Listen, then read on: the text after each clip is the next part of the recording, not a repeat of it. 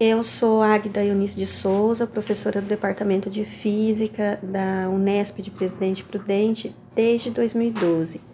Desde o início da minha graduação, aqui na Unesp também, eu trabalho junto com o professor Silvio Rainho e hoje nós formamos uma equipe bastante grande, é, com a colaboração de vários outros professores e a participação também de vários alunos.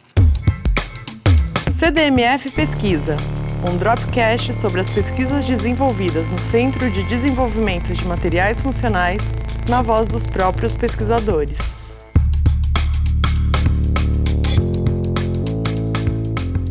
Quando eu comecei aqui, eu tinha acabado de terminar o doutorado com o professor Elson, com quem mantemos ainda uma importante parceria por meio do CDMF na área ambiental, no qual a gente atua como professores colaboradores.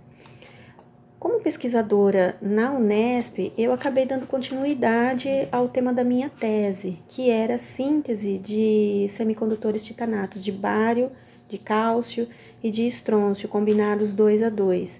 A rota que eu utilizava era o hidrotermal assistido por microondas.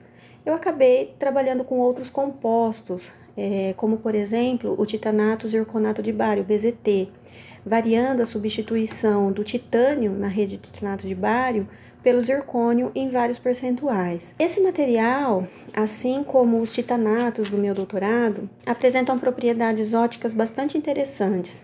Porém, o comportamento estrutural e morfológico deles são bastante diferentes. Também fizemos estudos das propriedades óticas dos zirconatos de bário, cálcio e estrôncio. Só que esses foram puros, sem dopagens ou sem substituições. E dentre esses materiais que nós estudamos, o zirconato de cálcio é aquele que apresenta a propriedade ótica de fotoluminescência mais evidente, a qual nós atribuímos aos defeitos causados pela ausência de oxigênio em uma fase não estequiométrica que compõe esse material. O interessante desses estudos é que todos os materiais sintetizados por nós é, apresentam um comportamento óptico com características semelhantes.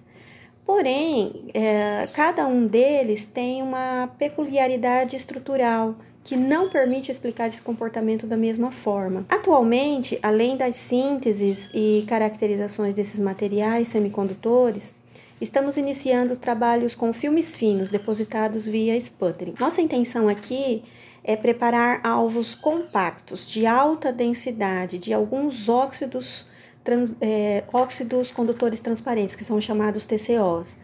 É, e esses alvos vão ser utilizados para a deposição dos filmes finos. Em geral, os TCOs apresentam um gap óptico com um valor superior a 3,2, podendo atuar como semicondutores do tipo P ou do tipo N, dependendo dos defeitos intrínsecos ou da dopagem é, controlada também, né?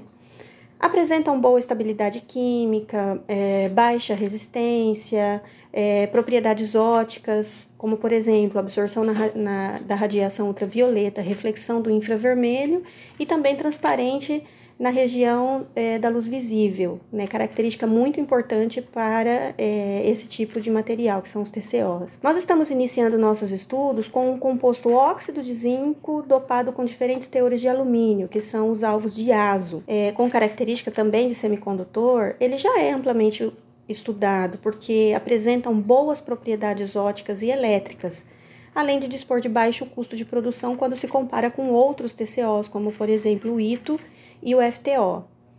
Quando disposto na forma de filmes finos, essas propriedades óticas e elétricas é, são potencializadas de acordo com a dopagem de alumínio na rede do óxido de zinco. E isso torna este material um excelente candidato para ser utilizado como dispositivo de conversão de energia. Nossos alvos foram preparados por meio de reação de estado sólido e já iniciamos a deposição de, dos filmes finos via sputtering, como eu já havia falado.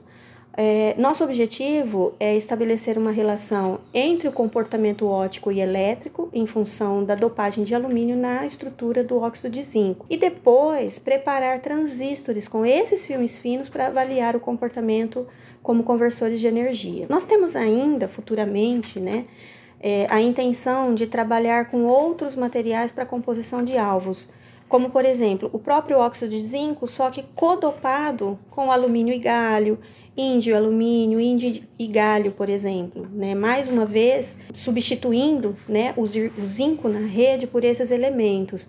E isso pode contribuir com a melhora da performance elétrica e ótica dessa matriz. E da mesma forma que o ASO, que nós já estamos estudando, pretendemos realizar um estudo detalhado sobre o comportamento óptico eletrônico e sobre a funcionalidade é, também como conversores de energia. CDMF Pesquisa é uma produção do Laboratório Aberto de Interatividade para a Disseminação do Conhecimento Científico e Tecnológico, o LAB, e do Centro de Desenvolvimento de Materiais Funcionais, o CDMF. Saiba mais. Visite www.cdmf.org.br. Apoio: Fundação de Amparo à Pesquisa do Estado de São Paulo, FAPESP e Conselho Nacional de Desenvolvimento Científico e Tecnológico, CNPq.